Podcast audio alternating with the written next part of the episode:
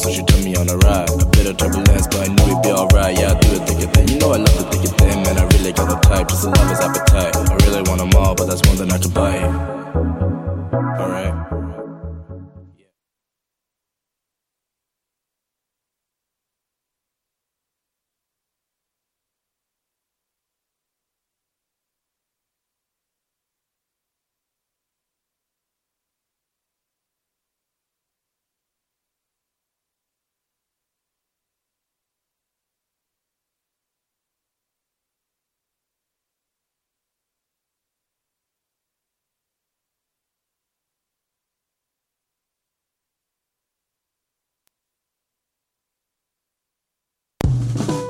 TD présente les concerts Nuit d'Afrique à l'année, une série de quatre concerts en février. Ne manquez pas, MD, grand gagnant des Silidor 2019, présentera son nouveau blues Mandingue le jeudi 6 février au club Balatou. En grande première, Degji Forestry invite Africana Soul Sister pour une soirée Urban Africa samedi 15 février au National. Infos et billets disponibles sur productionnuitdafrique.com. Nous baignons dans un environnement saturé de produits chimiques et de champs électromagnétiques. Les effets de ces expositions massives sont ressentis par un nombre croissant d'individus. À partir du moment où tu as cette maladie-là, ta vie est transformée complètement de A à Z. Voyez Prison sans barreaux, une incursion dans le quotidien de cinq protagonistes vivant avec l'hypersensibilité environnementale. Un documentaire de Nicole Giguère et Isabelle Ayer, présenté au cinéma du Parc dès le 7 février. Vivez l'expérience immersive du SATFest à la Société des arts technologiques jusqu'au 28 février. Les meilleurs courts-métrages 360 degrés réalisés par des artistes d'avant-garde à travers le monde. Découvrez le programme sur sat.qc.ca.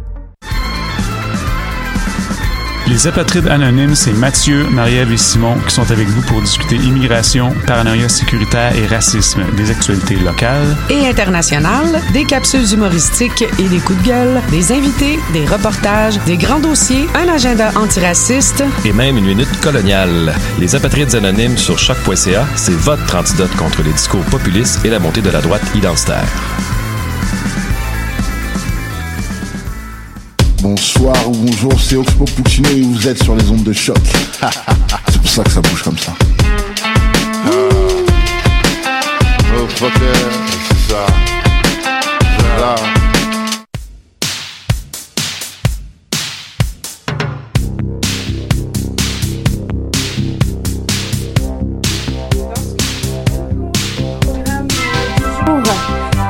dans ce que tu Co, au programme du jour, les artistes Rosé Navas et Olivier Dubois font l'actualité de la scène. Vincent de Repentini est l'invité spécial de David Lavoie. Le FIFEM, Festival international du film pour enfants de Montréal, et la pépite culturelle du jour est Valérie Le Sar. L'amour de l'histoire et des archives sont au cœur des grandes discussions. Jingle.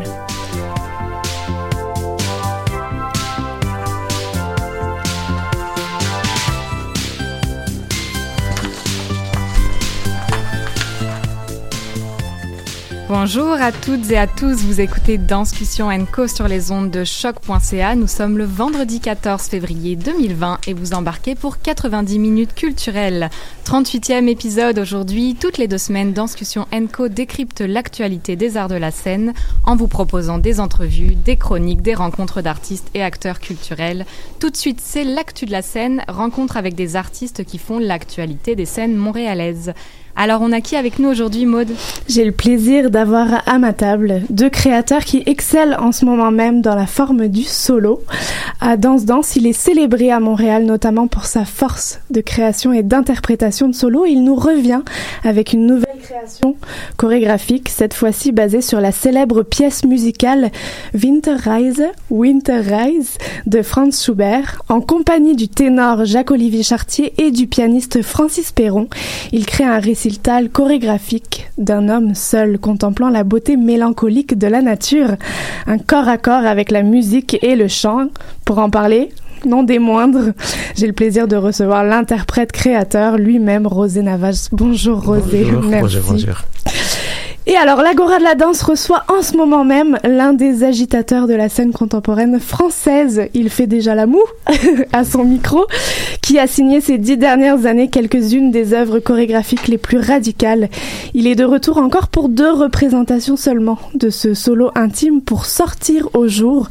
Solo qui explore les recoins de la mémoire du corps, seul, sans artifice, en se commettant à 100% sous les yeux euh, du spectateur. Il revisite quelques-uns de ses 60 spectacle auquel il a pris part depuis le début de sa carrière. Non des moindres aussi, Olivier Dubois est notre invité du jour. Bonjour Olivier. Bonjour. Merci. Alors, Rosé Navas, Olivier Dubois, euh, surprise des calendriers. Vous êtes autant les auteurs que les interprètes de vos créations. Vous nous proposez deux solos, deux formes complètement différentes, je dois le dire à nos spectateurs. Quel espace le solo offre-t-il aux artistes que vous êtes? bonne première question. Olivier, c'est parti. euh, quel espace euh, à mon endroit, en fait, c'est très, très, l'approche est très différente. Tout d'abord, je ne, je ne me projette jamais sur un solo. Je me dis jamais, tiens, je vais me faire un solo. Jamais, absolument jamais. Ça arrive. Bon, j'en ai fait que trois et les trois sont arrivés de la même manière, c'est-à-dire accidentels. Je n'avais pas prévu et parce qu'il y a eu un, accident de parcours dans le projet qui était prévu. Et je me suis dit, bah, il faut que je retrouve une solution d'urgence, et ça a été souvent le solo. Alors celui-ci, est-ce qu'on peut savoir l'accident? L'accident, on était au parce que je vis entre Paris et le Caire et on était donc en Égypte. Un jeune un jeune chorégraphe décide de monter un festival, ce qui est une chose plutôt euh, euh, risquée en Égypte aujourd'hui, hein, parce qu'il n'y a aucun public, évidemment risqué financièrement, risqué politiquement, parce que c'est un peu suspicieux comme un, un terreau révolutionnaire ou je ne sais pas quoi. Et donc j'ai décidé de l'accompagner en disant mais bien sûr je suis là avec toi et pour ta première édition je vais soutenir et voilà juste être là. Et, donc je voulais travailler avec une, une actrice égyptienne très connue, mais les actrices égyptiennes en été, elles aiment bien aller à la mer. Et donc elle a pas, elle a eu du mal à lâcher, son rocher euh, de la mer. Donc euh, petite sirène, je l'ai laissée. Et donc je, il me restait deux jours pour faire autre chose. Et en deux jours, j'ai fait pour sortir au jour. J'imagine qu'il devait y avoir une sorte de déjà de maturation inconsciente à l'intérieur de ma petite tête et, euh, et voilà et donc est, est né pour sortir au jour au Caire et, vraiment, voilà, c'est un, c'est, un accident de parcours et c'est, l'approche, elle est toujours plus laborantine. Chez moi, c'est, c'est quelque chose qui est vraiment de l'ordre de la recherche, du laboratoire, aussi inconscient. Parce que si on regarde, par exemple, le tout premier solo que, que j'ai fait en 2006, qui s'appelait Pour euh, tout l'or du monde.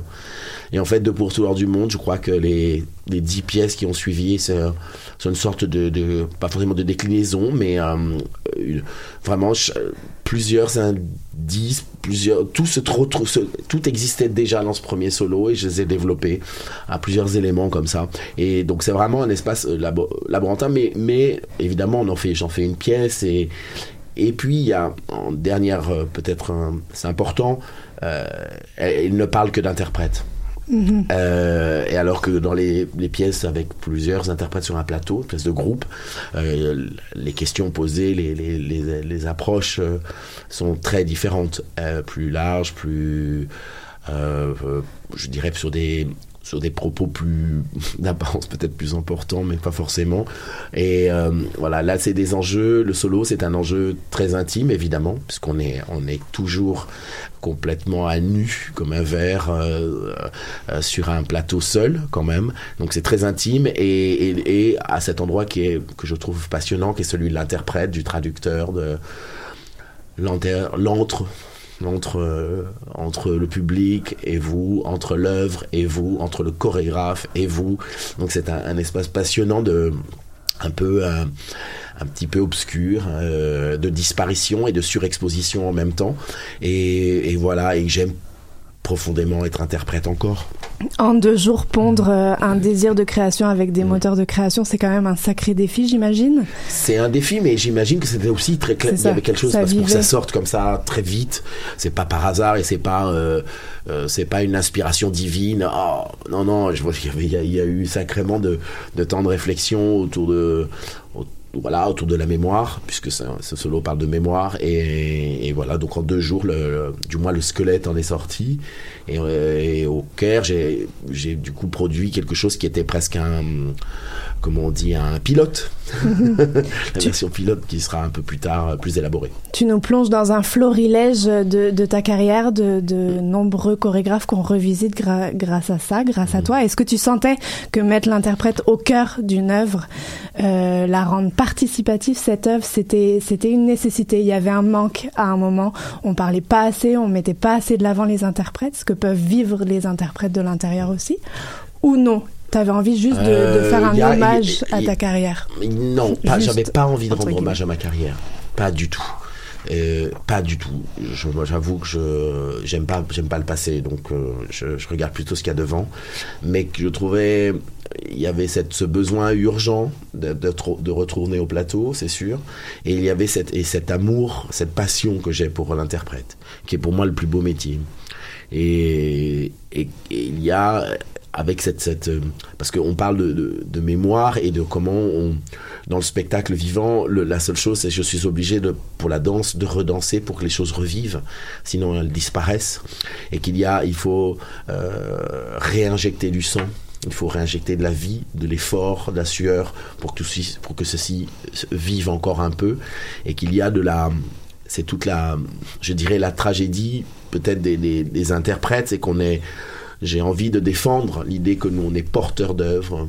On a, on, a, un patrimoine euh, d'éternité à l'intérieur de nous, je, dirais comme aussi euh, éparpillé, puisque nous ne sommes, quand il y a plusieurs interprètes sur un plateau, ce n'est que ma partie, ce n'est que la mienne, mais je porte des, voilà, des vestiges d'œuvres et qui font et qui est une tragédie terrible parce que je suis mortel et je porte de l'éternel et je ne peux et, jusqu'au bout de me dire je vais encore encore les, les réincarner pour les donner à voir et en sachant aussi que la mémoire est, est mensongère, elle est trompeuse, elle, elle, elle s'invente sa propre réalité mhm. et j'en suis, totalement conscient mais peu importe, il faut, il faut que ça soit ça puisse encore exister et c'est je l'espère on arrive à c'est une ode à, l'interprète profondément et pas à ma carrière c'est comme on est entre le documentaire et la et je dirais la la béatification euh, mhm. de l'interprète, mais pas de ma personne. Quand on est spectateur, c'est fascinant de voir euh, que finalement les mouvements te reviennent si rapidement mhm. et, que peu importe ce que tu convoques et les dates antérieures mhm. euh, auxquelles tu as, dansé, on se dit que, que l'interprète, et je vais faire rebondir Rosé là-dessus, c'est, c'est un instrument physique et j'imagine bien plus que ces couches-là. Oui, il y a une... Mais, façon, nous, euh, enfin, les gens de la danse, on parle souvent de cette fameuse mémoire du corps. Mhm. Et il suffit de vous, voilà, de se retrouver et de retrouver. En fait, c'est le retrouver le cadre. Euh, le cadre, il est musical. Il est évidemment dans une dans une gestuelle et il est dans un imaginaire très fort. Et je sais que je me ma, mon premier objectif pour chaque euh, chaque tirage, parce que je ne sais jamais et je n'ai rien répété avant. Donc de ce qui apparaît, la première ma première réaction, du moins, c'est de, replacer mon environnement. Qu'est-ce qu'il y avait autour, euh, c'était quoi les corps, quels étaient mes interprètes, euh, quel jour c'était, est-ce que c'était telle date, telle date, euh, et de, de, retrouver la sensation profonde de, de ce qui se de dansait et non pas de de non pas de l'accès sur la gestuelle en disant pas ah bah oui c'était ça le mouvement. Non il va sortir. Il y a il, va jaillir comme ça parce que tout le cadre de l'imaginaire de la situation euh, des partenaires euh, se remet en place et, et, du coup c'est lui donner et c'est pour ça que cette pièce est aussi très inspirée des, des sarcophages et des momies. C'est lui redonner son sarcophage pour qu'elle puisse euh, rejaillir Mhm, c'est vrai qu'on revit les invisibles autour mm. de toi. Euh, je, me tourne vers Rosé euh, quand on multiplie la forme du solo, quand on retourne en création d'un solo après un autre solo. Mhm. Euh, quel espace Pourquoi le solo Quel moteur de création? Alors là, on peut rentrer directement aussi dans Winter Rise. Winter, Rise, je l'avais dit. Voyage d'hiver en allemand. En français, voyage d'hiver. voyage d'hiver. J'aime bien voyage d'hiver. mais pour moi, solo, ça existe depuis 91. C'est possiblement plus une, une carrière planifiée et plus, euh, chaque spectacle de solo a été vraiment conçu pour qu'il soit une partie d'une longue histoire qui continue avec Winterreise. Mais depuis 91, chaque spectacle était fait avec le goût d'être une partie de of body of work, comme on dit en anglais. Et euh, pour moi, le, les spect- le- des dansettes solo, c'était toujours un besoin depuis le début de ma carrière.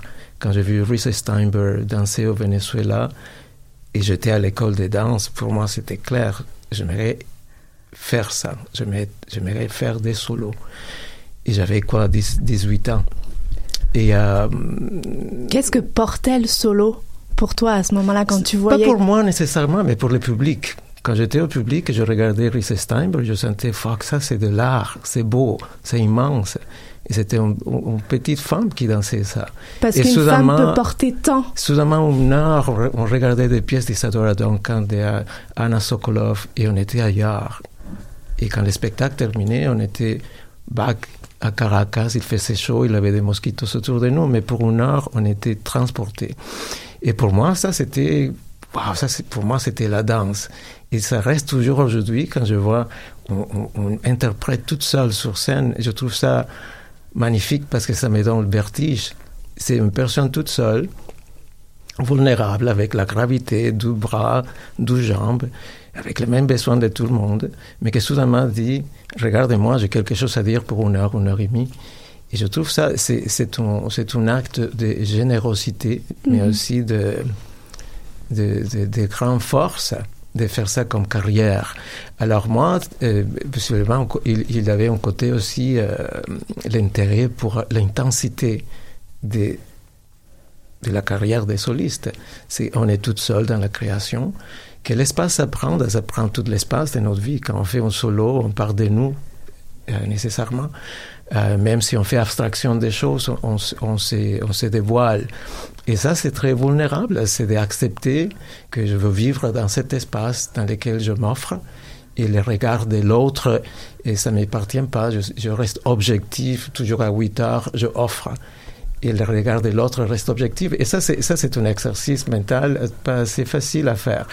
Mais quand je vois quelqu'un qui le fait, pour moi, quand je suis au public et je regarde un soliste, je trouve ça magnifique, soit en théâtre ou, en musique ou en danse. Et, euh, et depuis 17 ans, et aujourd'hui j'ai 55 ans, j'étais toujours fasciné par, euh, euh, les formats des solos, même si je travaillais avec des danseurs. Moi, j'aime beaucoup de, sentir que mon corps, c'est le véhicule d'une grande pièce qui commençait en 1991 et qui continue aujourd'hui avec Winterreise. J'étudie avec Cunningham et il y a un côté de moi aussi qui, est très euh, attaché à les non-attachements. Le fait qu'on fait des choses et on est en paix avec le fait que c'est disparaître. Et euh, j'ai écouté Olivier et, et je partage aussi cette, euh, des fois, tragédie qu'il y a des choses qui disparaissent. Mais euh, j'ai appris avec le temps aussi qu'il y a, il y a une grande force à accepter que tout disparaître. Alors même un spectacle de solo, quand je le fais et quand je danse, je, je, je souhaite, je sais que ça va disparaître, mais je souhaite que ça reste dans la mémoire des gens. Et ce n'est pas moi, à partir de là, l'importance. C'est juste qu'est-ce que les gens ont senti, quoi? Est-ce que ça a invité quelque chose? Est-ce que ça, ça a inspiré quelque chose? Mhm. Et moi, Risa Steinberg, long time ago, ça m'a inspiré et ça a changé ma vie. Alors, euh, je sais que la danse peut inspirer aux gens plusieurs choses, mais surtout la liberté. Mhm. Là, tu t'offres ce récital de, de Schubert et tu offres, j'imagine, aussi aux ténors et aux pianistes qui t'accompagnent aussi cette pièce. Euh, quel travail esthétique t'es allé chercher On t'a vu traverser les frontières de, des fictions, on t'a vu changer de costume dans des, des solos antérieurs qui changeaient du coup tout ton travail corporel, ton travail physique, ton mouvement.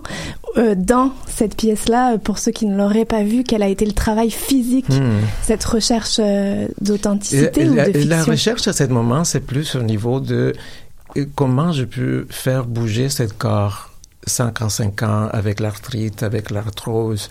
Et euh, mon but, c'est de chorégraphier ce corps qui change. Et pour moi, voyage d'hiver, c'est cette solo dans lequel je danse avec cette carte aujourd'hui, avec euh, la déformité qui commence à s'apparaître et, et c'est ça que je chorégraphie pendant ce voyage. Et je fais un parallèle un peu avec les personnages centraux de Winterreise et, et je me place un peu dans, dans l'hiver de ma vie. Et, euh, et, effectivement, c'est les derniers chapitres de ma vie comme danseur. Tous les spectacles que je fais d'ici au futur, c'est vraiment les derniers chapitres de moi comme danseur et créateur. Et, euh, pour moi, c'est un peu euh, à montrer aux gens que moi, je vivre avec la, la, douleur euh, 24 heures, mais qu'il y a un paix, il y a, il y a un silence derrière ça. Et il y a, pour un danseur aussi, il y a une danse qui, qui, qui existe toujours là. Et, euh, et, pour moi, cet spectacle, c'est ça, de monter cette corps sur scène. Il n'y a rien sur scène autre qu'une chaise, les pianistes et les chanteurs, et le public. Et on est pour une heure, 20 minutes ensemble, et je danse la pièce de début à la fin. Et, euh, et c'est juste de montrer ça, de montrer comment encore, avec l'arthrite, avec 30 ans d'expérience, bouge aujourd'hui. Et bouge toujours, parce qu'on bouge toujours. Mais, euh, mais comment on, trouve la, beauté, la lumière derrière la souffrance? Euh, Voilà.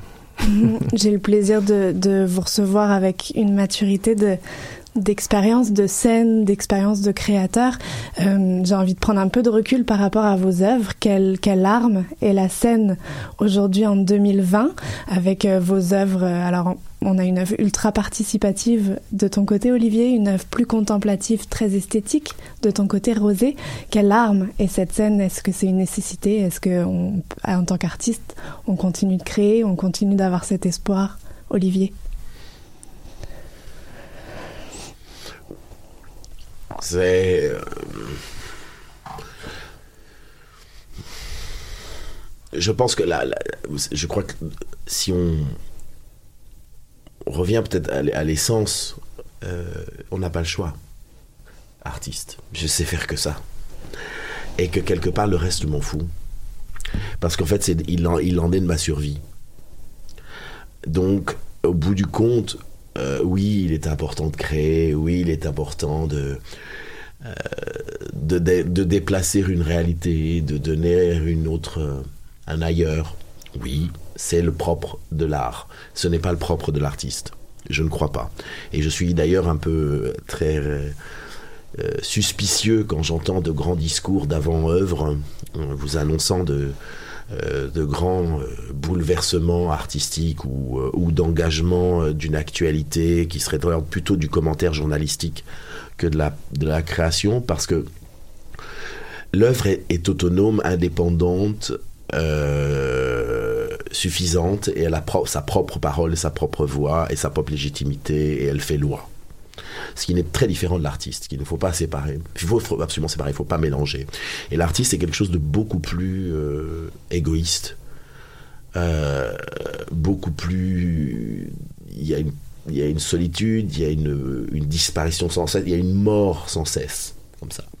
Créer, il y a une mort qui est comme ça et qu'on recommence et qui est plus difficile à retrouver la vie la plus, plus, plus mmh. difficile avec plus on crée mais qu'il y a et donc il y a cet aspect euh, je dirais euh, voilà qui est égoïste mais parce qu'il est égoïste parce que c'est le ça n'a rien contre mais il est il est c'est la seule manière que l'on a d'exister de, de, de continuer de dialoguer puisqu'en fait c'est ce n'est qu'une tentative de dialogue et il y a le dialogue de l'artiste et son besoin de voilà d'être à un moment de parler de, de rectifier peut-être le tir peut-être que je défends beaucoup l'idée que peut-être nous ne sommes que des erreurs et qu'on ne fait que rectifier mmh. le tir et de tenter le dialogue et que c'est très différent du coup de voilà de l'œuvre qui elle a sa propre parole, sa propre chose et qui quelque part ne nous appartient plus comme artiste.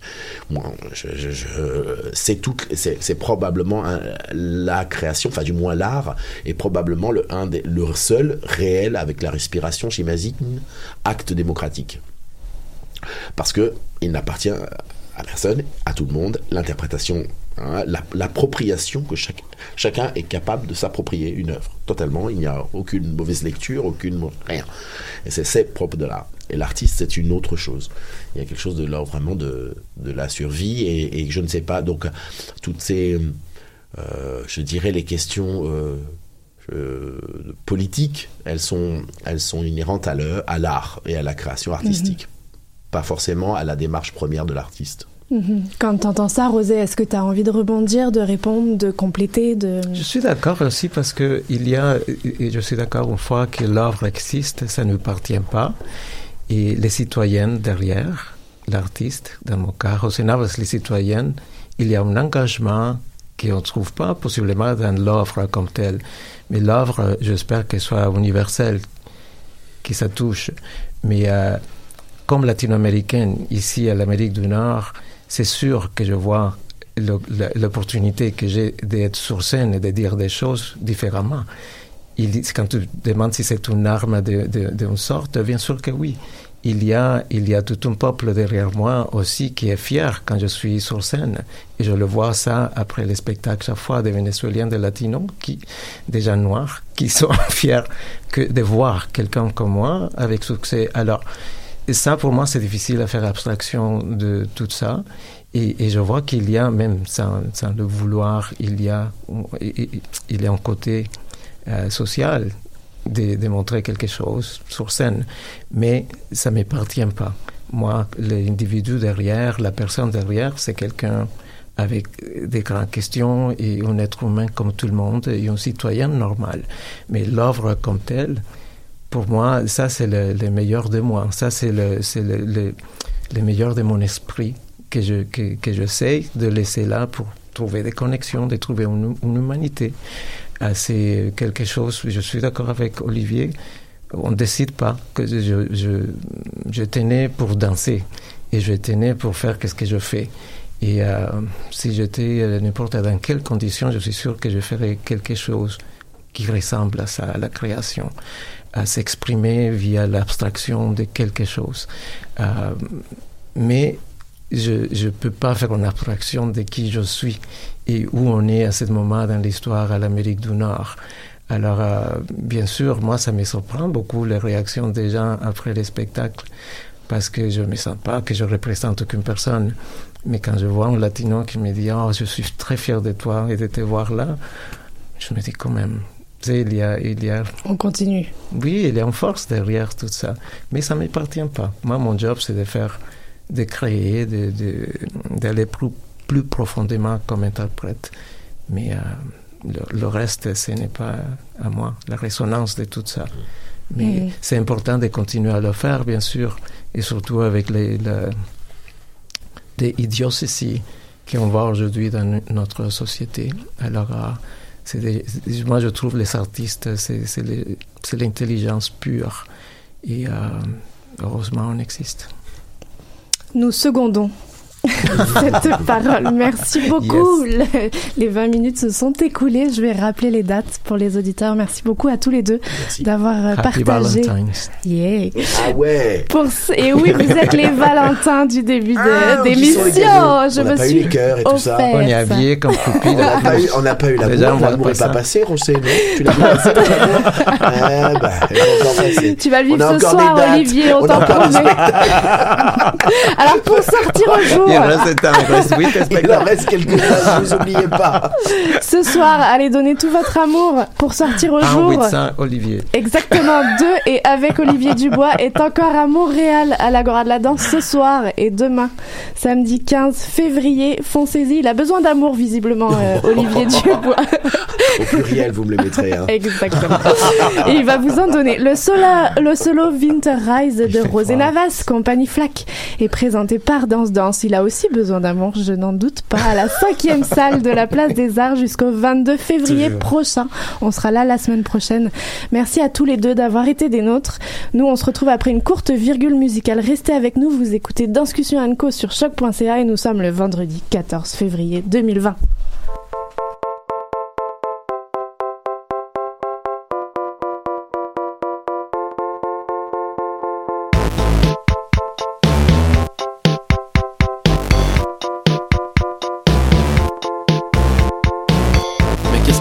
Qu'est-ce que tu croyais? Tu pensais que ça serait plus simple?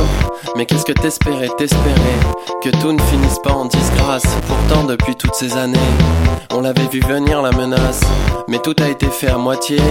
On préférait survivre à nos guerres lasses. Mais qu'est-ce que tu voyais, qu'est-ce que tu voyais? Dans mes yeux des étoiles. C'est juste que j'avais de la suite dans les idées. Et un joli chandail. Pas faute d'avoir ressorti les vieux dossiers pour enfin péter un scandale.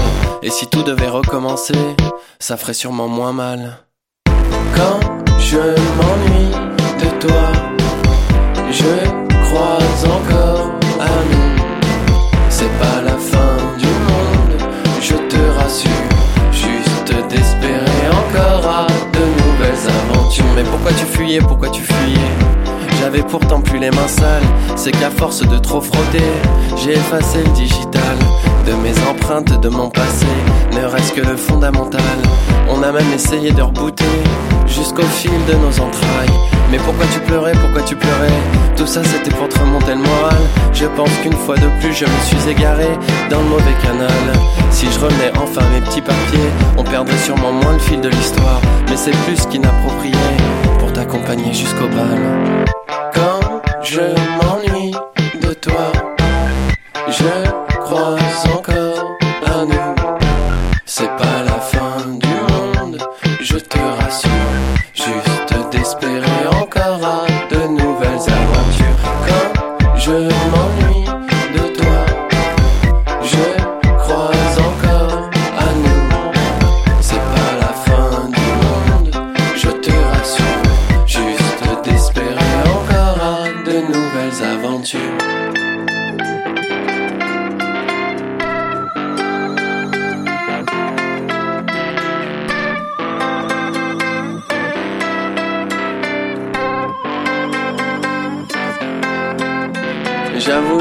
c'est un peu compliqué d'avoir toujours la tête dans les nuages et de revivre éternellement nos sessions de rattrapage.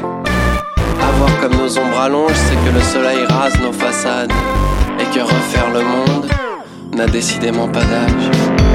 Quand je m'ennuie de toi, je crois encore sur Discussion Co. Vous étiez vous écoutiez quand je m'ennuie de toi. Bien Saint-Valentin de Ludopine. Il me fait plaisir de transmettre à notre chroniqueur David Lavoie les micros pour qu'il vous embarque au cœur de sa chronique. Et pour l'occasion, il est accompagné d'un invité, Vincent de Repentigny, non des moindres, associé à la serre Art Vivant depuis 2014, devenu directeur général et artistique en janvier 2019. Bonjour Vincent. Bonjour Maud. Aimerais-tu compléter cette présentation de toi avant toute chose? Ben, euh, comment? Oui, peut-être un peu dire que donc la SER, euh, on en reparlera certainement, mais la SER est un organisme qui structure en fait, euh, accompagne les artistes émergents à travers le développement de leurs pratiques de différentes façons. On produit principalement le OFTA, petit frère euh, impertinent parfois du FTA, comme David le sait très bien. Restez impertinent, on aime ça. Oui. Et on euh, et on accompagne aussi maintenant en production déléguée. On fait beaucoup de résidences avec avec les artistes. Donc c'est sûr que depuis euh, cinq ans, depuis mon, arri- mon arrivée en 2014, c'est pas mal ce qui occupe euh, la majorité de mon temps, je dirais. Et on aime te recevoir. Mais là, je laisse la primeur à David Lavoie. Alors, euh, ben, depuis, euh, depuis le début de l'année, c'est ma deuxième chronique, euh, j'ai, euh, il y a un thème qui est apparu dans mes envies de dialogue à discussion qui est euh, de, de, de faire un, de poser un regard sur la relève, euh, sur euh, un sujet qui m'a toujours euh, intéressé, occupé, euh, avec un désir en dessous de ça pour moi de voir, euh, ben, on en est où peut-être après, euh, après, dix ans plus tard, après des euh, gros états généraux de la relève qui ont eu lieu il y a un, il y a un, il y a un bout de temps. Euh, et au sortir de la discussion avec Gabriel Thériault la dernière fois, je me disais, ah, j'ai envie d'entendre aussi d'autres voix et de nourrir euh, cette, réflexion-là. Et c'est la Saint-Valentin, donc on a aussi, euh, pour la deuxième partie de la discussion, euh, des déclarations que nous ferons officiellement. Mais donc, pour ouvrir, pour ouvrir la discussion, ben, tu nous positionnais un peu, Vincent, sur, sur ce que fait la serre Art Vivant. Tu pourras compléter, mais j'aurais envie de commencer en disant, ben, chacun à notre manière, on soutient les artistes. Moi, je viens de HSC, j'ai, je regarde tout, avec des chiffres, évidemment. Mais je me demandais, je me questionnais sur euh, toi, vu ton, vu ta provenance que tu peux nous, nous relater, euh, que- qu'est-ce que tu as le sentiment que ta formation induit dans ton rapport à la pratique? Ben oui, c'est moi c'est une, super question en fait parce que euh, moi je viens de la production à la base, j'ai étudié à l'École nationale de théâtre du Canada euh, en production et production euh, à l'École nationale, c'est très large, ça couvre euh, éclairage, son, direction de production, direction technique. Donc on est vraiment le euh, l'espèce d'outil multifacette qui permet d'accompagner une production.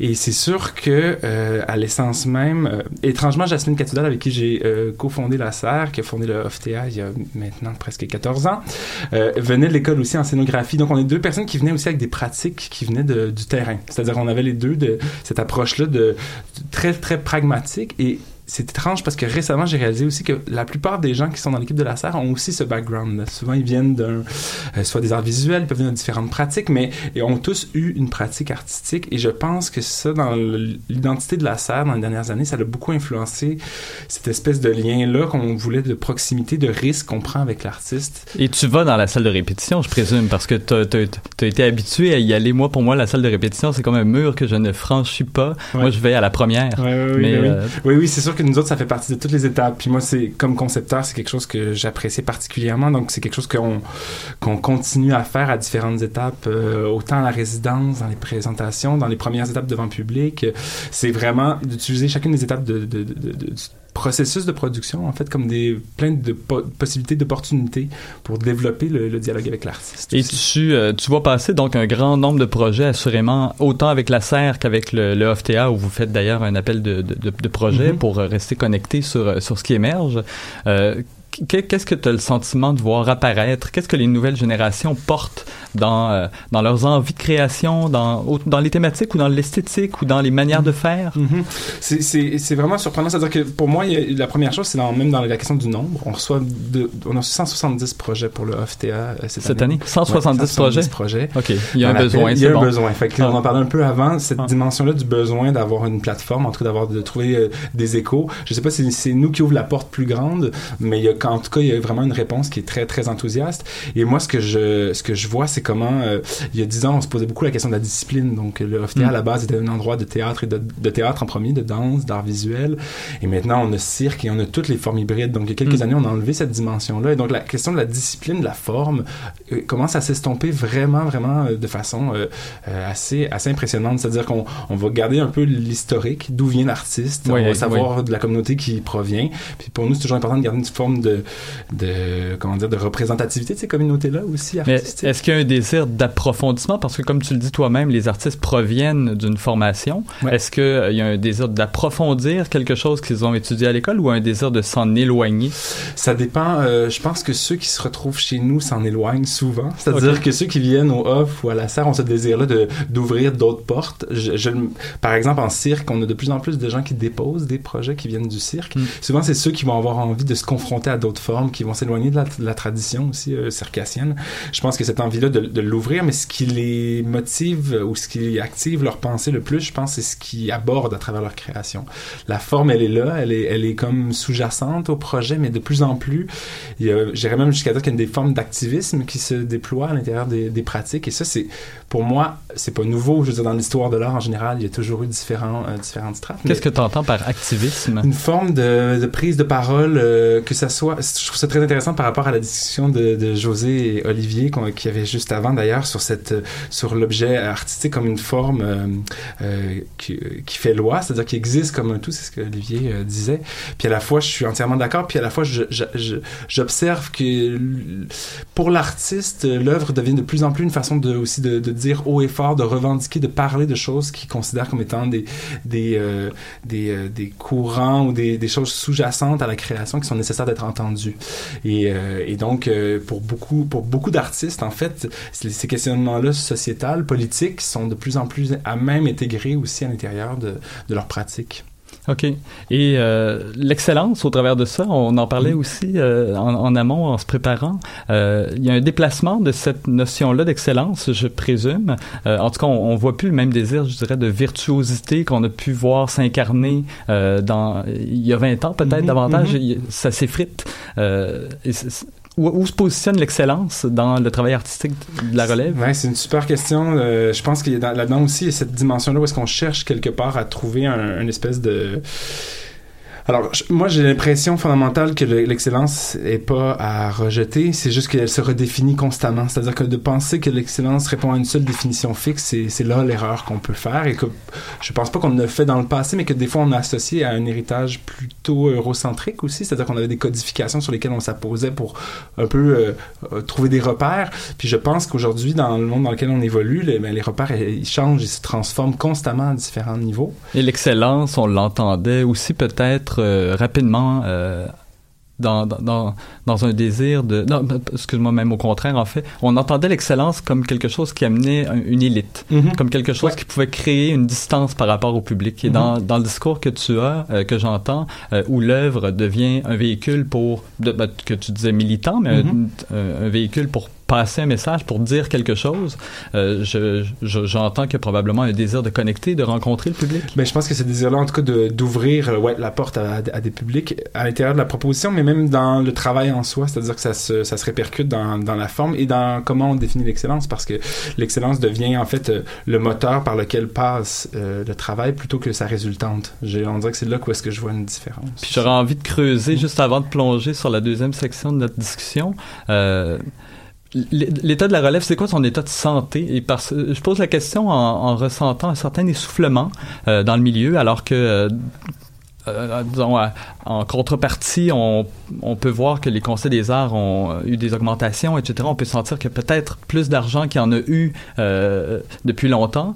Euh, mais au travers de ça, j'ai le sentiment quand même qu'il y a un essoufflement qui, qui, qui prend place dans le milieu. Est-ce que cet essoufflement-là trouve écho aussi dans la relève? Ah oui, je pense que ça c'est euh, et je pense que c'est surtout dû à, à l- au rapport au temps qu'on a dans un processus créatif, c'est-à-dire Mm. qu'on on manque de plus en plus, oui, éventuellement de ressources financières, c'est-à-dire comment ça se déploie, mais les, je pense que les artistes sont de plus en plus sous pression pour créer et produire à une vitesse euh, incroyable. Puis ça, c'est aussi une transformation de faire où est-ce que pendant des années il y a eu des, euh, je, je reviens avec l'exemple du cirque parce que pour moi il est clair, il y a comme une dimension où est-ce qu'il y avait des, des instances des, qui étaient très très fortes, donc beaucoup, la plupart des gens qui finissaient l'école nationale de cirque allaient dans, au Sept Doigts de la Main, euh, au Cirque Éloise, au Cirque du Soleil, et donc était- c'était leur principal véhicule. Et ils avaient tous des petits projets à côté. Donc chacun travaillait un peu en parallèle. Aujourd'hui, l'écosystème s'est diversifié, puis ce système-là d'avoir un, un sideline de projets sur le côté est plus le même. Cette dynamique-là s'est transformée. Les artistes ont envie de se dédier à leur pratique, mais pour le faire, ils doivent faire 5, 6, 7 projets en même temps pour arriver juste à maintenir un rythme ou une quantité d'activité qui, est- qui leur permet de vivre de ça. Et euh, c'est donc cet essoufflement-là, pour moi, il provient de là aussi, c'est-à-dire de vouloir être dans un rythme euh, euh, assez effréné sans arriver vraiment à s'assurer de la longévité des œuvres aussi euh, à l'intérieur de ça. Ben, j'aurais eu envie de creuser encore sur ce dernier aspect-là, mais euh, je vois le temps filer, puis je vais euh, nous euh, tourner la page et nous amener dans euh, ce que je t'ai proposé, en fait, cette idée-là qu'on est, c'est, c'est le jour de la Saint-Valentin aujourd'hui. Ça fait longtemps qu'on n'a pas, ça fait probablement trop longtemps qu'on n'a pas fait de déclaration d'amour. Et toi et moi, qui sommes en couple depuis longtemps. J'ai hâte de savoir à qui sont adressées vos déclarations d'amour. Alors, si tu, euh, si tu permets, Vincent, ben, je t'invite à, à te lancer, à lire euh, ce que tu as préparé. avec plaisir.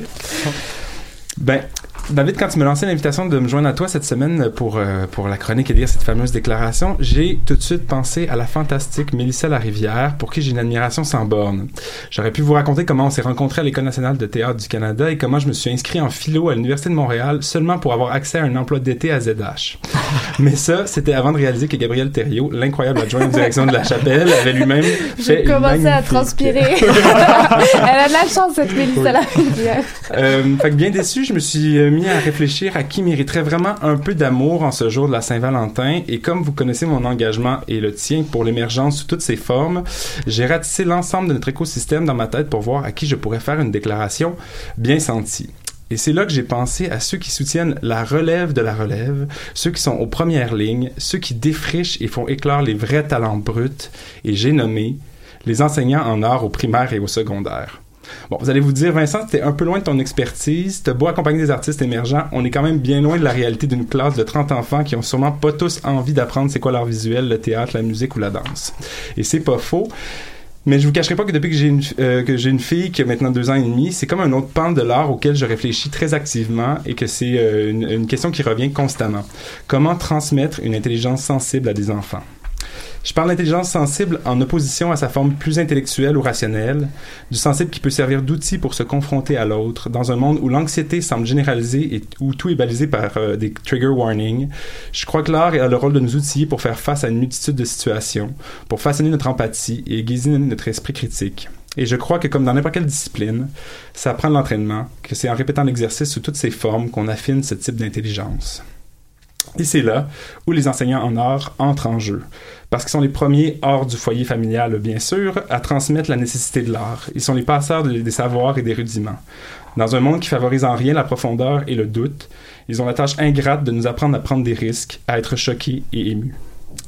Chaque année, ils doivent défendre la pertinence de la présence des arts dans le cursus et le cheminement de leurs élèves.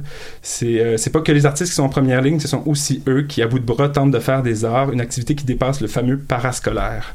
Parce qu'ils ont le devoir de proposer un contrepoint à une culture dominante, omniprésente sur toutes nos plateformes, d'ouvrir les esprits et les perceptions à des propositions que certains jeunes expérimenteraient jamais hors des murs de l'école. Alors sur ce, je lève mon chapeau à tous les enseignants des arts du Québec et je leur offre donc mon amour et mon admiration inconditionnelle pour le travail admirable et nécessaire qu'ils font parfois sans ressources, sans argent et sans reconnaissance. Et en terminant, j'ajouterai aussi qu'il est plus que temps qu'on demande, qu'on se demande quel est le rôle du milieu artistique pour mieux les épauler et les accompagner dans cette mission trop souvent colossale. Ben, j'entends ça avec des oreilles de parents d'enfants de 12 et 14 ans. Puis j'ai beau avoir les deux pieds, les deux mains dans le milieu artistique, ça va prendre des professeurs pour les intéresser à l'art. C'est clair. Euh, je poursuis avec euh, avec la mienne. Puis euh, quand je quand je t'ai proposé l'exercice, j'avais déjà l'idée euh, de saisir l'occasion en fait pour ben, pour m'adresser à des gens que, que, que j'aime, que je connais, mais aussi plus largement à une famille de d'artistes. Cher directeur de compagnie de création, Chers directeurs artistiques, chers artistes qui agrippez vos rêves à bras-le-corps pour ne plus jamais les relâcher. J'aurais envie d'ajouter chers entrepreneurs, chers bâtisseurs, des termes qu'on vous accole trop rarement, mais qui disent bien votre métier. Un métier qui consiste à embrasser vos idéaux et tout ce qu'ils entraînent. Vous qui êtes au plus près du travail artistique et qui prenez tous les moyens pour mettre l'art au cœur de nos vies, je vous déclare candidement l'amour que je vous porte. J'ai en haute estime la plénitude de votre engagement. J'admire le, caractère inéluctable que paraît avoir chacun de vos pas. J'admire votre courage et votre ténacité. Je pense ici à Mélanie Demers, Martin Messier, Francis Monti, Olivier Ducas, Dana Michel, Virginie Brunel, Catherine Godet, Vincent Repentigny, Marcel Dubois, Mélissa Larivière, Olivier Chouanière, Victor Kijada, ainsi qu'à toutes celles et ceux qui, toutes générations confondues, sont de cette trempe. Cher directeur de compagnie de création, en l'espace de quelques décennies, vous avez développé un milieu artistique québécois impressionnant et en vie. Vous avez fondé des compagnies, ouvert des lieux, multiplié les activités de médiation, suscité l'intérêt d'un vaste public, construit des ponts vers les milieux scolaires, établi et investi des circuits de tournée, relevé les défis de l'exportation et inscrit la voix du Québec dans les réseaux de la francophonie internationale. Vous avez développé et mis en commun des expertises de toutes sortes, composé et animé des conseils d'administration, puis on vous a incité à faire plus encore à mieux refléter la diversité, à être à la hauteur des idéaux d'équité, à incarner l'inclusion, à assumer une posture éco-responsable, à stimuler la philanthropie, à accueillir généreusement la relève, à diversifier vos revenus, vos revenus, et chaque fois, vous acceptez ces nouvelles responsabilités avec l'appui de vos équipes, que nous appelons génériquement des travailleurs culturels, et qui sont à vrai dire les meilleurs amis de vos aspirations. Montréal et le Québec sont riches d'un développement artistique fulgurant, les compagnies que vous dirigez sont l'épicentre d'une dynamique d'une grande richesse à l'échelle du pays et la société québécoise en jouit largement, sans toutefois connaître les innombrables ramifications de votre engagement. Cher directeur de compagnie de création, vous tissez des liens dans toutes les directions, mais vous maintenez malgré tout le cap vers la salle de répétition, vers la scène, vers les publics, vers la création artistique qui sont au cœur de votre engagement. Je vous souhaite de pouvoir vous enfouir le plus souvent que vous le pourrez dans un espace de création pour en ramener le meilleur de vous-même, le meilleur de nous-mêmes. Pour ma part, j'ai besoin de vos créations artistiques pour vivre. J'ai besoin que vos fictions confrontent mes certitudes et me rappellent la relativité de mes vérités. J'ai besoin que vos créations m'éloignent de la norme et m'accompagnent vers des sentiers peu fréquentés, vers des sentiers encore inconnus. Mais avant de replonger dans votre travail de création, j'insiste, Revendiquez publiquement ce dont vous avez besoin pour aller plus loin dans votre art et dans le déploiement de votre art. Nous avons besoin, encore et toujours, d'entendre vos voix publiquement. Cher directeur de compagnie de création, voilà ce que je vous déclare aujourd'hui avec tout mon amour. Voilà. Merci David.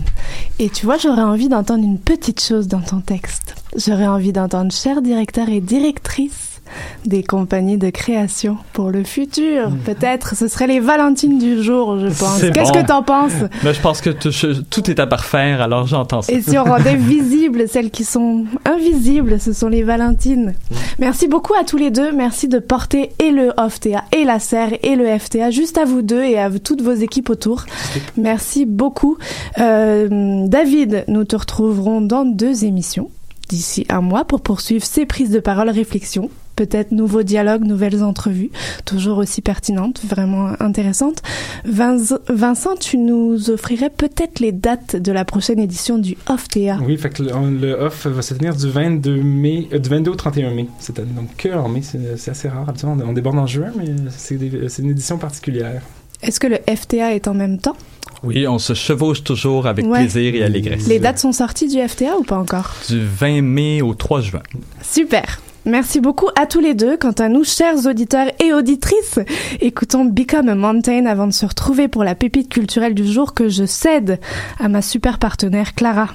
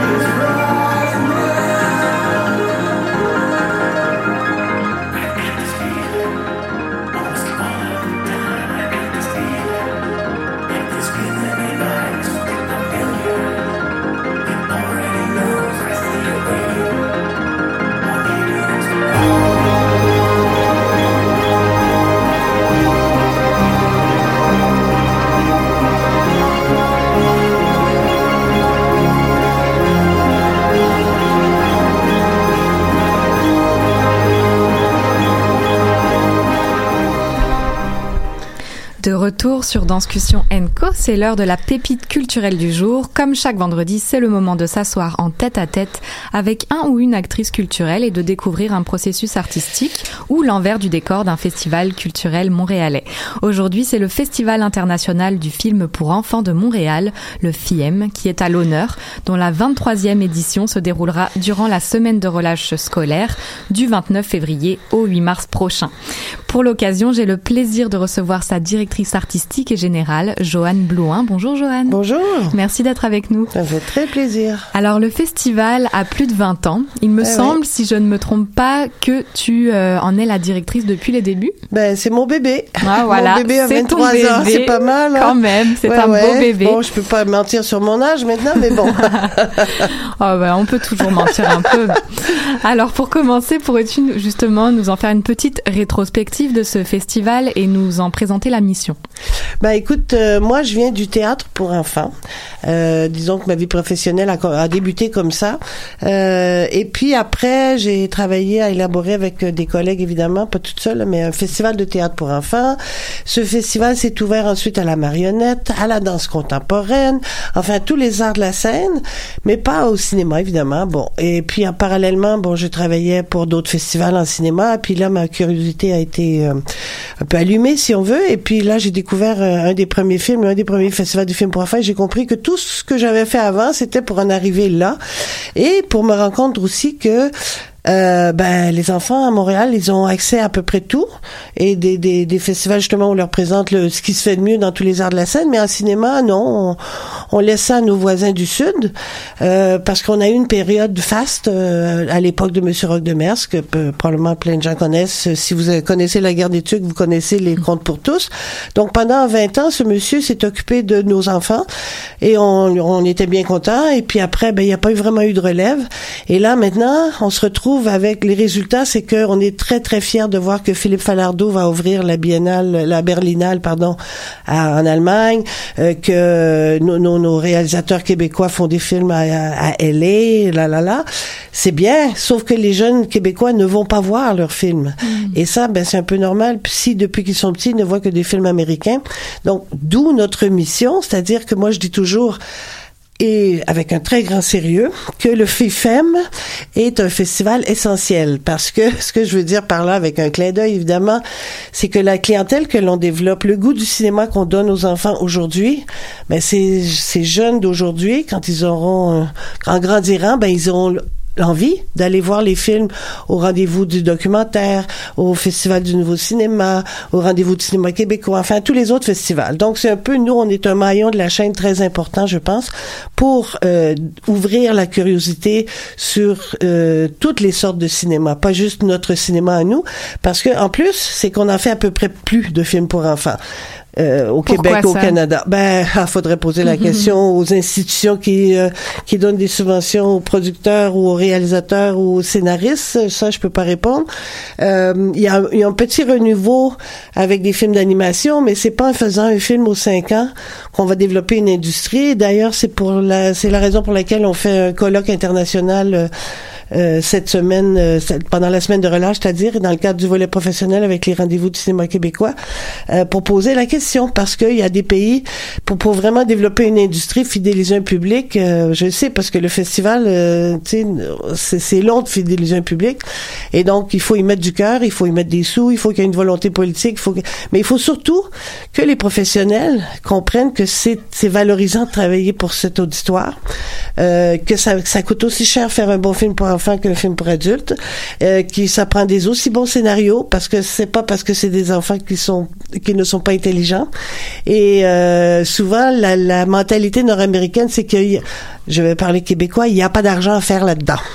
Alors que c'est une grave erreur puisque les, les quand les enfants aiment un film ils le revoient plusieurs fois. C'est des films qui ont une durée. Enfin, là, je vais pas faire le. je pourrais en parler très longtemps, mais bon, vous avez un peu une idée de ce qui m'a poussé moi à à, à, euh, créer ce festival et vous voyez ben, 23 ans plus tard ben ça marche encore et puis euh, euh, d'ailleurs on voit un peu il y a on, on a réussi un peu en quelque part je pense euh, dans le sens où quand j'ai commencé pendant la relâche, il y avait aucun film, euh, il y avait peut-être un film américain euh, en salle pendant la relâche parce que c'était surtout une semaine où on allait faire du ski, où on allait euh, faire une pause entre euh, être assis à l'école et puis pouvoir jouer dehors. Ben 23 heures plus tard, à part mon festival l'année dernière, en plus de mon festival, il y avait huit films pour enfants en salle commerciale et pas que des films américains. Donc déjà, on a, on a acquis quelque chose. Le problème, c'est que maintenant, les distributeurs, pour eux, le, le meilleur moment, ils sortent tous leurs films pendant la relâche et le restant de l'année, il n'y a rien. Bon, alors là, on a encore du travail à faire. Mais bon. C'est comme la journée de la femme. Ouais, c'est ça. Vous avez tout compris. Alors, de la Corée du Sud à la Norvège, en passant par les Pays-Bas et le Canada, ce sont des longs et des courts-métrages en provenance des quatre coins du monde qui seront présentés durant ces, ces neuf jours. Alors, euh, une 23e édition sous quel signe? Est-ce qu'il y a des grands thèmes qui ressortent particulièrement? Non, nous, euh, je- moi, je, je n'ai jamais de thème principal parce que je trouve que ce serait très restricteur. Et par contre, au bout de toutes ces années, ce qui est fascinant, c'est de voir que ben, euh, les films pour enfants, en fait, euh, les sujets dont on traite, ce sont des sujets universels, hein, souvent, mais qui suivent beaucoup. Euh, la société dans laquelle on vit. Quand j'ai commencé des films euh, où les parents divorçaient, il y en avait pas beaucoup. 23 ans plus tard, il y en a plus. Euh, donc, euh, et forcément, un film pour enfants, les personnages principaux, ce sont des enfants, mais les personnages secondaires, forcément, ce sont des adultes. Donc, des parents, des enseignants, des, des, des coachs de, de, de soccer ou de hockey, dépendamment dans quel pays on se trouve. Alors, évidemment, euh, parler de la grand-mère qui se meurt d'un cancer, ça arrive, c'est pas juste chez nous que ça arrive, ou le taxage à l'école, c'est pas que chez nous que ça arrive. Donc, ce sont des thèmes universels, tout dépend de la façon dont c'est traité. Et on peut, on peut parler de tous ces sujets-là à ce public, mais évidemment, quand un bon film, ben, quand le scénario est bien écrit, il n'y a pas de problème. Évidemment, il n'y a pas de violence, parce que la violence, des fois, peut être aussi verbale et pas, pas nécessairement juste visuelle. Et l'autre avantage que nous avons au FIFEM, c'est que la raison pour laquelle j'ai instauré le festival pendant la semaine de relâche, c'est que je voulais que les, les, ces films soient vus en famille. Parce que c'est ça aussi notre mandat, c'est-à-dire de changer la mentalité que bah, c'est juste un film pour enfants. Moi, j'appelais ça à l'époque, la belle époque des vidéoclubs, des films babysitter. C'est-à-dire que le jeune couple qui a enfin une gardienne un samedi soir, c'est le bonheur. On va au vidéoclub du coin, on va dans la section enfants. Le seul critère de sélection, c'est est-ce qu'ils ont déjà vu le film ou non? On se pose pas la question est-ce que c'est un bon film? Non, ils l'ont vu ou non, et surtout on ne le regarde pas. Hein, on, on met ça à la télé, on est sûr qu'il n'y a pas de sexe, il n'y a pas de violence, fiou, et on laisse ça aux mains de la gardienne. Et on- alors que euh, et souvent je vois aujourd'hui des parents qui arrivent et puis avec un peu la mine, bon à 9 heures le matin, l'odeur du popcorn, je comprends que des fois c'est un peu euh, dérangeant, mais bon, ils voient qu'on a une machine euh, expresso, donc déjà ça les rassure un peu. Et puis, euh, mais je vois dans leurs yeux que c'est un peu plus le, le sentiment de culpabilité. Ils sont convaincus qu'ils vont qui vont se taper encore une fois un film de bébé ou un film qui, qui vont trouver un peu euh, bon borderline euh, pour euh, employer un beau mot français. Et puis quand ils sortent, ils nous regardent, ils nous cherchent des yeux, puis ils nous disent oh, mais on vient de voir un super beau film. Eh ben oui, c'est ça notre mandat, c'est ça notre mission, c'est-à-dire que, que- que quand on me demande c'est quoi un bon film pour enfants, ben je dis enlevez la deuxième partie de votre question, c'est quoi un bon film? Pourquoi les critères seraient différents quand on s'adresse à ce public-là? Si c'est mal écrit, c'est mal écrit. Si c'est mal joué, c'est mal joué. Si c'est vois? donc c'est tous les mêmes critères. Alors c'est tout ça et ça me permet aussi quand il y a des films, les films en compétition surtout, qui sont des films plus récents, on s'entend, on a même des premières mondiales, bon, tout ça, euh, de présenter des films un peu plus pointus, parce que les films sont vus ensemble. C'est toute la différence. euh, plusieurs de mes collègues, parce que je, je vais dans plusieurs festivals dans le monde où c'est des écoles qui viennent. Alors l'attitude et le- l'atmosphère est complètement différente parce que là, dans la salle, c'est plus youpi, on n'est pas à l'école. Euh, on est même très dissipé, puis le film, bon, pff, après. Alors que quand t'es avec papa et maman, ben forcément, on se calme un peu là. et euh, après, on peut en parler. Donc euh, c'est ça, parce et- qu'un film, on le sait, nous, même en adulte, souvent il y a des, des scènes qui te reviennent en mémoire deux jours après, bon, et puis euh, c'est- tout le dialogue et tout. Et c'est en plus, pour nous, l'autre partie de notre mandat, euh, je reviens un peu à la première question, c'est que tout le débat sur le temps d'écran que nos enfants passent sur leur tablette, sur leur téléphone. Bon, c'est sûr qu'ils peuvent downloader un autre beau mot français, à peu près tout, mais voir un film en salle, il n'y a, pas de comparaison. Il y a pas Non, de ça, donc euh, et je Mm. me souviens d'une petite fille qui était parce qu'on a un jury enfant évidemment. Oui, c'est ça. J'allais aussi Et, demander. euh, et elle me disait ah Moi, si j'avais vu ce film-là dans le salon chez nous avec ma famille, j'aurais pas osé pleurer. Oh, ah oui. Et je me dis, mon Dieu, elle a tout compris. Tellement. Mais c'est ça, vous, vous l'avez souligné, vous, vous avez un jury enfant et adulte. Oui, euh, je- ben oui, parce que un jury professionnel, parce que moi je veux aussi intéresser les professionnels à la chose. Donc on a euh, le jury professionnel est toujours composé de gens d'ici. Donc c'est la fameuse comédienne Sandrine Brisson qui sera présidente du jury, avec deux de mes collègues, un qui est euh, euh, European Children's Film Association, puis ma collègue qui fait le, le festival en Lettonie, et des jeunes de l'INIS. Pourquoi des jeunes, enfin, hein, des, des jeunes quarantaines de l'INIS, des jeunes professionnels, parce que souvent les gens qui sortent de l'INIS, ben ils se trouvent les premiers boulots, c'est d'écrire des séries pour enfants, des choses comme ça. Donc je trouvais important qu'ils voient les films que, que l'on présente. Et le jury enfant, parce que les professionnels qui racontent des histoires aux enfants, c'est une chose, mais comment les enfants les reçoivent. Et ça, euh, souvent les, les adultes vont me dire, ben dis-nous ce qu'ils ont choisi, comme ça on prendra pas les, on choisira pas les mêmes films. Je dis ah non non, c'est pas, ça fonctionne pas comme ça parce que parfois euh, un même film peut gagner et le jury enfant et le jury adulte. Et parfois non, alors ça dépend, tu sais. Mais souvent les adultes sont surpris du choix des enfants. Ah, intéressant. Ah oui, oui, oui, oui. bah oui, les enfants ont de la ressource. Ah oui, faut pas oublier. absolument. Et vous proposez également des ateliers sur l'art cinématographique, des expositions, des rencontres avec les, les artistes aussi pendant, pendant Ben toute oui, cette de- période. le, le plus possible parce que ça fait partie aussi. euh, c'est sûr qu'on a on n'a pas beaucoup de temps, on n'a pas beaucoup de salles, euh, mais bon cette année on a des ateliers avec euh, le festival de la BD. Tu sais, on essaie de diversifier.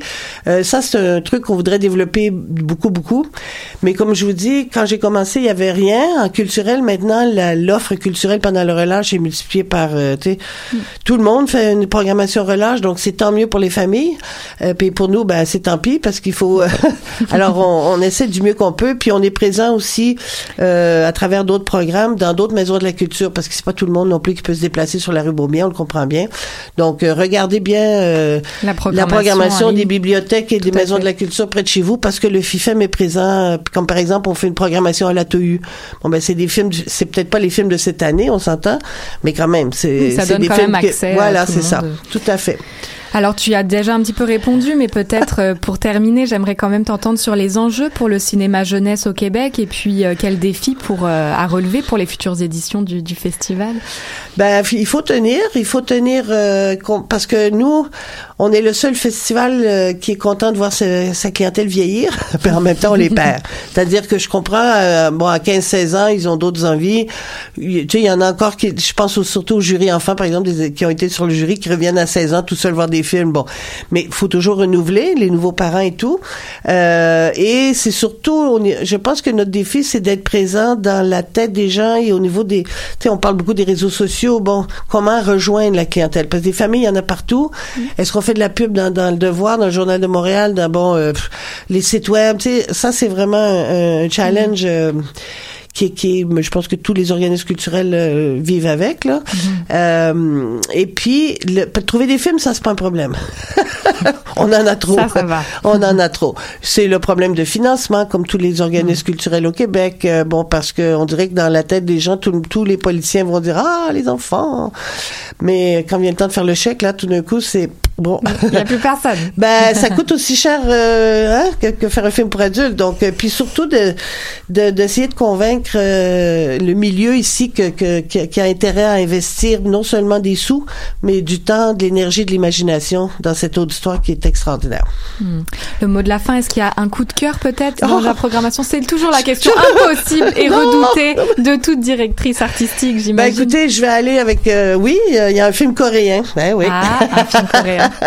non, mais puisque euh, on est on vient de célébrer le fameux film aux Oscars, euh, c'est une jeune femme qui a qui nous présente son deuxième long métrage. Elle était à Montréal il y a deux ans avec son premier long métrage. Elle avait gagné un prix, donc euh, elle nous revient avec son deuxième long métrage et on, on lui a donné un titre français puisqu'il n'existe pas encore. Et ça s'appelle Histoire de famille avec un S. Et je- Bon, il y en a plusieurs autres. oui, j'imagine, mais c'est, c'est, voilà, on invite tous les, Ah, les ben oui, ils auditeurs sont à tous aller, bons, ils sont tous, tous bons. à se déplacer sur la rue Beaubien ou ailleurs, aller regarder la programmation en ligne du Festival international du film pour enfants de Montréal qui aura lieu du 29 février au 8 mars prochain pendant la semaine de relâche. Merci beaucoup, Joanne, d'avoir été avec nous aujourd'hui. On s'écoute une petite euh, musique et puis on se retrouve juste après pour la dernière partie. Love that end that it moves the stars. Sky.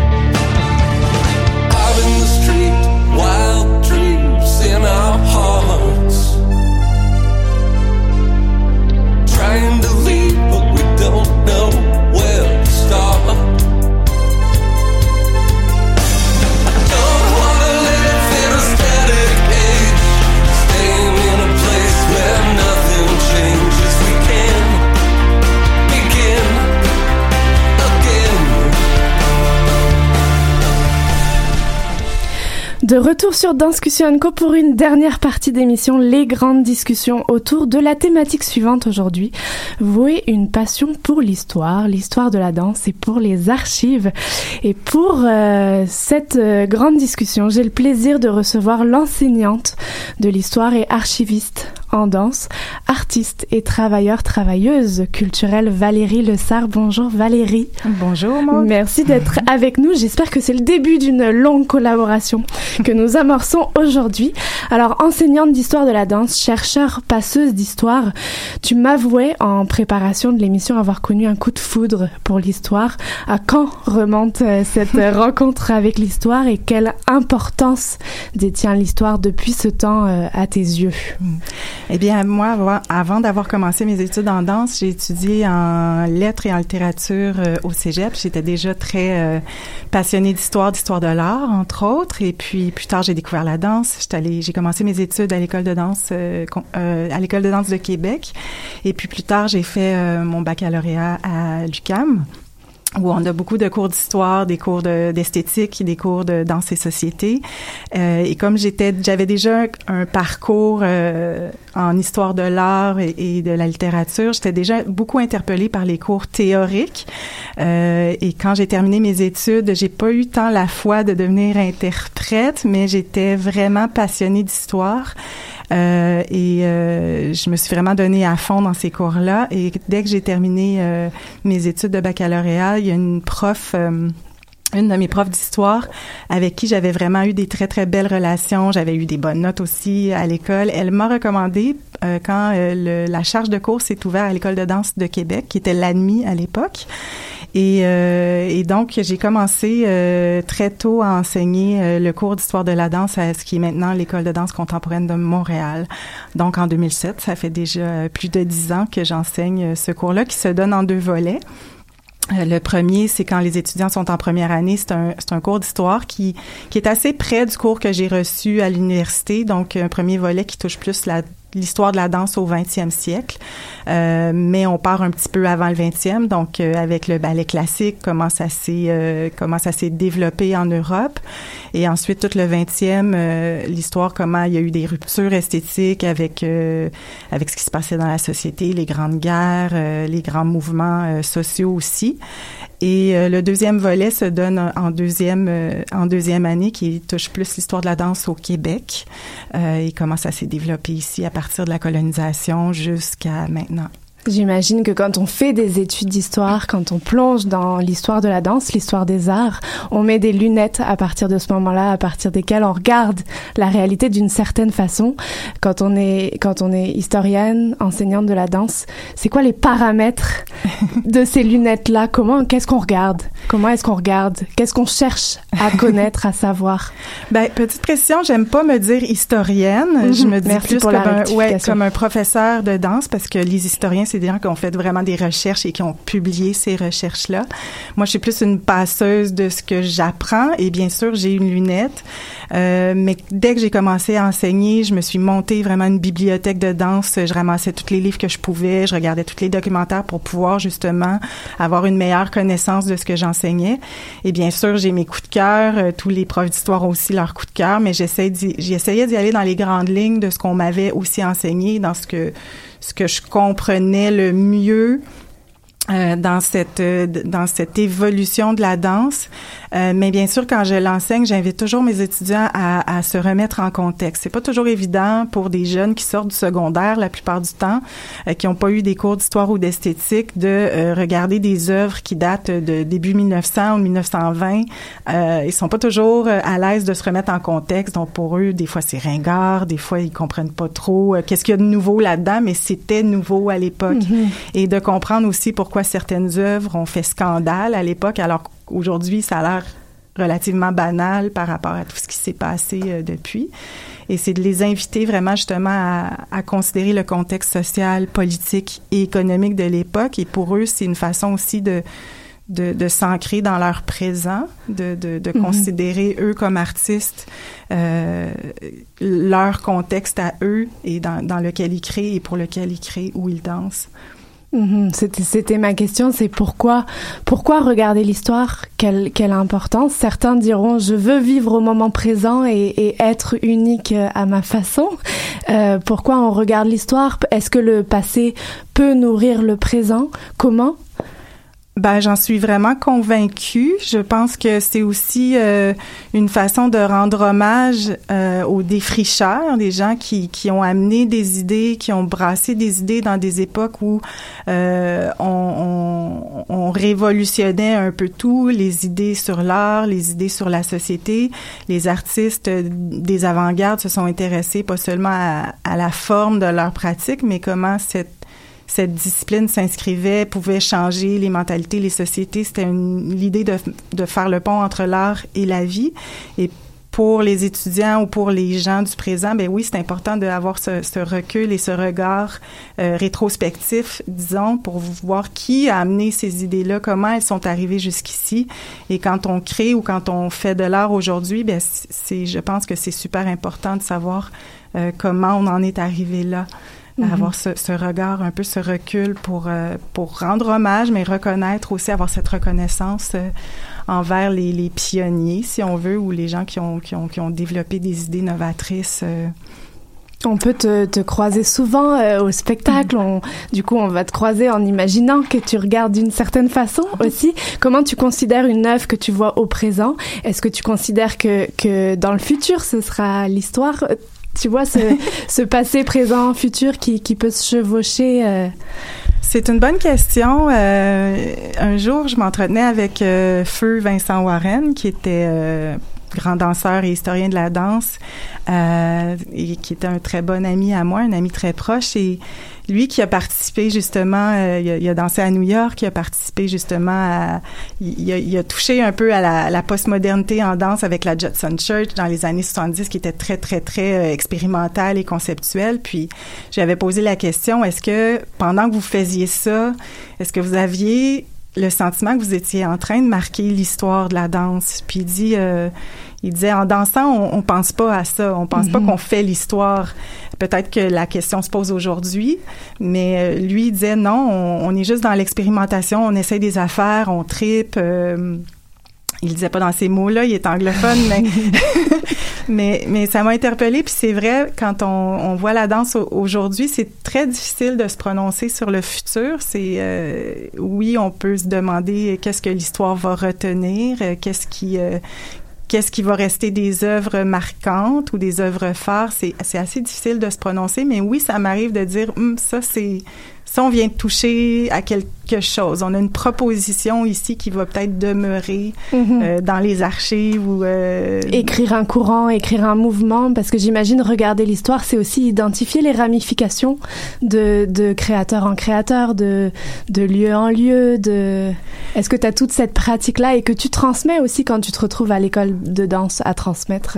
Ben, c'est une des choses que j'aime le plus par rapport à l'enseignement de l'histoire puis à la connaissance de l'histoire, c'est que quand je regarde une œuvre aujourd'hui, j'ai des références. J'ai euh, j'ai encore plus de plaisir et, mon appréciation, elle est différente parce que j'ai des connaissances euh, qui euh, j'ai cette connaissance de l'histoire qui qui me fait remarquer j'ai des points de repère par rapport aux œuvres que je regarde aujourd'hui et c'est ce que je dis à mes étudiants aussi quand ils vont voir des shows. Il y en a beaucoup, comme je vous l'ai dit plus tôt, ils, ils sont jeunes, ils n'ont pas vu tant de choses que ça, ils n'ont pas vu tant de spectacles de danse euh, contemporaine ou autres. Ils n'ont pas nécessairement ces références et, et je leur dis, vous allez voir à mesure que vous allez avancer dans votre carrière, que vous allez voir des spectacles, vous allez revenir me voir à un moment donné, puis vous allez dire, je comprends ce Uh-huh. que tu nous as enseigné, je l'ai, je l'ai vu dans un spectacle, et ça m'arrive très très souvent que les étudiants viennent me voir quelques années plus tard, me disent, maintenant je, je, je vois les liens Uh-huh. euh, entre ce que tu nous as enseigné et euh, ce que, ce que j'observe aujourd'hui euh, dans ma pratique ou quand je vais voir un, un spectacle de danse. On parle souvent ici ben, du statut de l'artiste, on questionne les artistes, les interprètes, les créateurs sur, sur ce qu'ils sont, comment ils se définissent. Pour toi, un artiste doit avoir ce bagage de référence, doit savoir d'où il vient ou en tout cas comment regarder les autres? Ben, il doit l'avoir, oui et non. Il peut, il- si, ça ne tente pas, il n'est pas obligé de se servir de ses références, mais je pense que ça fait juste enrichir, en fait, euh, sa, sa, sa vision de, du monde, sa vision de sa discipline. C'est sûr qu'il y a un enrichissement qui, est- qui, qui est évident euh, quand on a cette, cette connaissance. Puis... euh, et je pense que mes étudiants l'apprécient. J'ai- vraiment le sentiment que c'est un espace pour eux de non seulement d'apprendre sur l'histoire, mais mais d'apprendre sur l'esthétique aussi, parce qu'on parle pas juste d'histoire, on parle vraiment des courants esthétiques, qu'est-ce qui a créé des ruptures, qu'est-ce qui a créé des remises en question?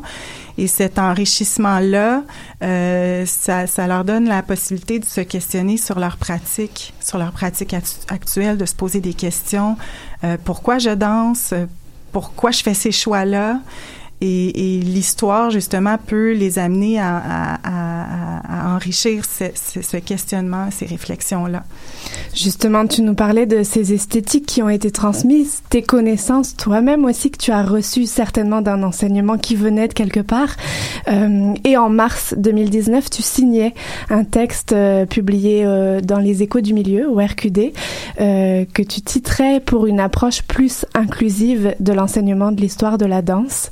Et euh, tu ouvrais tout ce, cet horizon, tout ce chapitre de raconter autrement. J'ai envie de citer un court passage, si tu me le permets, de ce que tu as écrit. On vit une époque charnière fort intéressante où l'ouverture des consciences dicte de ne plus faire ombrage à des pratiques et à des artistes jusqu'ici ignorés ou occultés des récits historiques. Le discours ambiant sur la décolonisation du regard et l'appropriation culturelle m'a poussé à revisiter mes ouvrages de référence en danse et à questionner mes propres repères afin d'offrir à mes élèves une approche de l'histoire plus diversifiée, plus inclusive et moins biaisée, plus en phase avec les enjeux actuels d'inclusion et surtout parce que le récit n'en sera que plus juste et plus passionnant. C'est assez fort comme, euh, comme changement de paradigme, en tout cas comme reconnaissance et comme prise de recul. Regarder l'histoire autrement, ça passerait par quoi? Pour toi Ça passerait... euh, quelles limites t'as rencontrées Puis comment on peut remédier à ça? Euh, ben en fait, c'est sûr que c'est un questionnement qui est arrivé euh, très fort euh, parce que j'étais chargée de projet au RQD sur les enjeux d'inclusion. Et moi-même, avant ça, je m'étais pas tant posé la question. Et moi-même, je suis une artiste dite de la diversité euh, parce que ma mère est, est haïtienne, je suis d'origine haïtienne et j'ai vécu un peu euh, ce, ce, ce, ce cette réalité de, de, d'artiste de la minorité. Et moi-même, j'ai dû faire toute une prise de conscience par rapport à, à, à mon approche, à, à, moi-même, où je me où je me situe là-dedans et qu'est-ce que j'enseigne. Je me, je me suis posé la question. Euh, OK, j'ai, reçu cet enseignement-là euh, qui est beaucoup basé sur la danse euh, de, de, d'origine européenne, mais il y a les autochtones ici aussi. Quand j'enseigne Mhm. l'histoire de la danse au Québec, je ne peux pas euh, passer à côté euh, justement de l'histoire des, des, des autochtones. Pour moi, c'est il manquait quelque chose. J'avais vraiment un, un grand euh, vide de ce côté-là. Donc, j'ai commencé à inviter des, des danseurs et des danseuses euh, autochtones à venir parler de ça parce que je suis pas la bonne personne pour en parler non plus. Je n'ai pas cette connaissance, puis c'est pas ma parole à moi. Euh, J'invite de plus en plus aussi des, euh, des artistes en danse euh, urbaine à venir parler de, de, de, comment ces esthétiques-là se sont implantées tranquillement euh, dans le paysage chorégraphique québécois. Et, euh, et, dans mon approche historique aussi, euh, telle qu'on me l'a enseigné, j'enseigne l'histoire du ballet, mais en même temps que le ballet euh, se, raffinait en Europe, ben, il y avait toute une histoire qui se passait ici aussi. Euh, donc les Autochtones, on les empêchait de, pratiquer leur danse pendant la colonisation, alors qu'en Europe, on développait l'art de la pointe et tout ça. Donc pour moi, c'est important c'est important de commencer à amener ces nuances-là, à, à diversifier mon enseignement. Euh, les travaux de recherche de mes étudiants aussi, je les invite de plus en plus à aller euh, découvrir des pratiques euh, qu'ils ne connaissent pas ou qu'ils ont envie de, de, de partager parce qu'eux-mêmes euh, ont ces pratiques-là en eux. Euh, donc là, justement, euh, cette semaine, mes étudiants m'ont apporté leur sujet et j'ai une diversité de sujets et de pratiques en danse qui va vraiment, euh, assurément, enrichir tout le contenu de ce cours-là. Magnifique, on sent que qu'il va falloir rendre invisible ce qui était invisible. J'imagine que que on peut se confronter à des lacunes aussi de documentation puisque puisque les, les chercheurs se sont concentrés sur certaines périodes, certains courants, mais justement comment on accède à cette histoire autochtone? Tu dis je cède ma place, je donne la parole à quelqu'un. Euh, il va falloir entendre ces voix, j'imagine, dans le futur. Oui, puis au niveau de la documentation, ben il y en a des écrits, c'est juste peut-être qu'on moi je les cherchais pas tant que ça maintenant je les cherche. Euh, ils en existent.